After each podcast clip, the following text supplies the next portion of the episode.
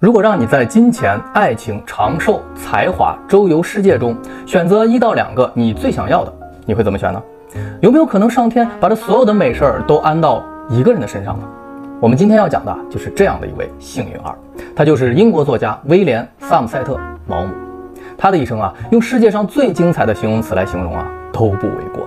这期视频我就给各位书友们来说说这位传奇的作家。我是读书馆长锦纶，带你看遍好书。好文，毛姆的一生活到了九十一岁，稳居文坛一线长达五十年。身为作家，他一生写了二十部长篇小说，一百多篇短篇小说，另外还有三十个剧本、无数的游记、回忆录等等等等。这些作品啊，一共卖了近八千万册，改编成电影的就将近一百部。其中最具有代表性的作品是那本人尽皆知的《月亮与六便士》。据说他整个的职业生涯收入啊，超过一亿英镑，相当于今天的。十亿英镑。他活着的时候是那个时代名气最大、赚钱最多的作家。毛姆自律勤奋、慷慨大方，浑身是散发着迷人的魅力。他买豪车、购豪宅，出入上流社会，周游世界各地，一生也是交往过很多帅哥美女，还和英国首相丘吉尔是好朋友，为英国啊做过一段时间的间谍工作。既是故事圣手、亿万富翁，又是风流才子、文艺零零七，这样的人生啊，有谁不羡慕呢？但和膨胀的暴发户最终败光家产的故事不同啊，财富和名利并没有毁掉毛姆，他既享受了物质，也守住了生活。这可能源于他并不怎么美好的童年经历。由于从小就患有严重的口吃，再加上他身材矮小瘦弱，小毛姆是受尽了同龄人的欺凌与侮辱。更悲惨的是，在他不满十岁时，父母就先后去世，他只能跟着伯父过着寄人篱下的生活。孤独悲惨的童年给毛姆的幼小心灵留下了巨大的阴影，从此他形成了孤僻、敏感、内向的性格。但凡事都是两面的，童年的生活给了他痛苦的回忆，但也让他看清了人性，看透了社会。他变得善于捕捉那些细腻的情感和人性的暗面。因为口吃，年轻的毛姆是极少社交，但他有一双敏锐的眼睛和悲悯的心灵。他开始把自己的思想用文字表达出来。落在底下的世界，他的文字既不扬善，也不隐恶，时刻是展现着人间的客观与真实，复杂与未知。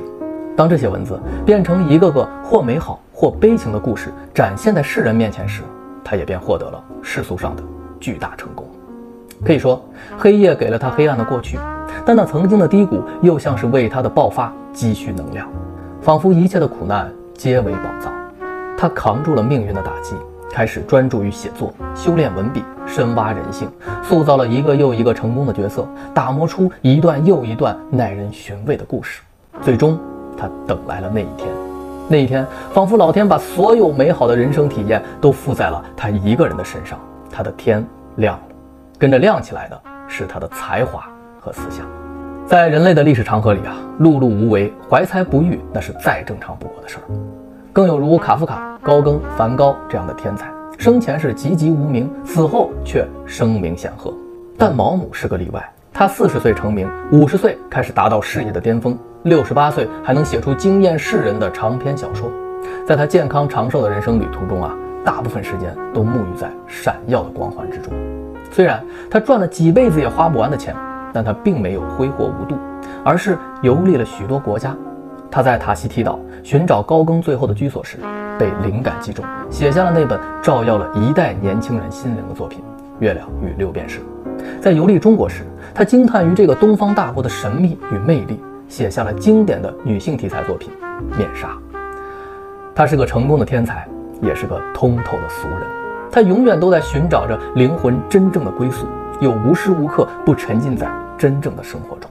他是那个一边看着月亮，一边追求六便士的人，而且一点也不别扭。不憋屈，他用出世的心态过着入世的人生啊！如果你陷入了生活的困局，那就读毛姆吧。在他的作品中，你能读出自我的勇气，读出生活的本质，读出婚姻的幸福与枷锁，读出人生的豁达与通透。接下来啊，我将继村上春树系列之后推出作家系列第二季毛姆传记，同样用五到十期的视频解读他的五本小说《月亮与六便士》《面纱》《刀锋》《寻欢作乐》。人性的枷锁，我将带你一起用这位伟大作家的视角去看一看人生与人性。在他人的故事里看到自己的过去、现在与未来。我是读书馆长锦纶，我们下期见。